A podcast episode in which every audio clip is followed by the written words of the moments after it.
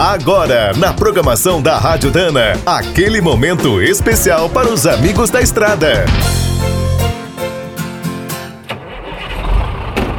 Está começando mais um minuto do caminhão.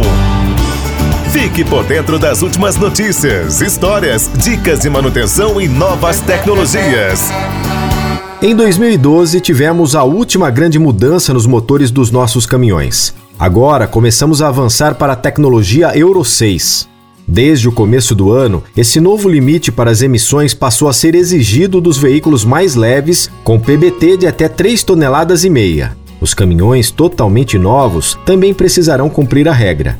Para os outros modelos atuais, a evolução chegará apenas em 2023. Como a norma Euro 6 é muito mais exigente, os motores precisam ter as tecnologias EGR SCR com o Arla 32 e o filtro de partículas. Aqui no Brasil, o padrão europeu foi rebatizado como Proconv P8. O primeiro motor homologado foi o F1C Max da FPT do grupo Iveco. Tem 4 cilindros, 3 litros e 160 cavalos. Usa injeção Common Rail e turbo variável.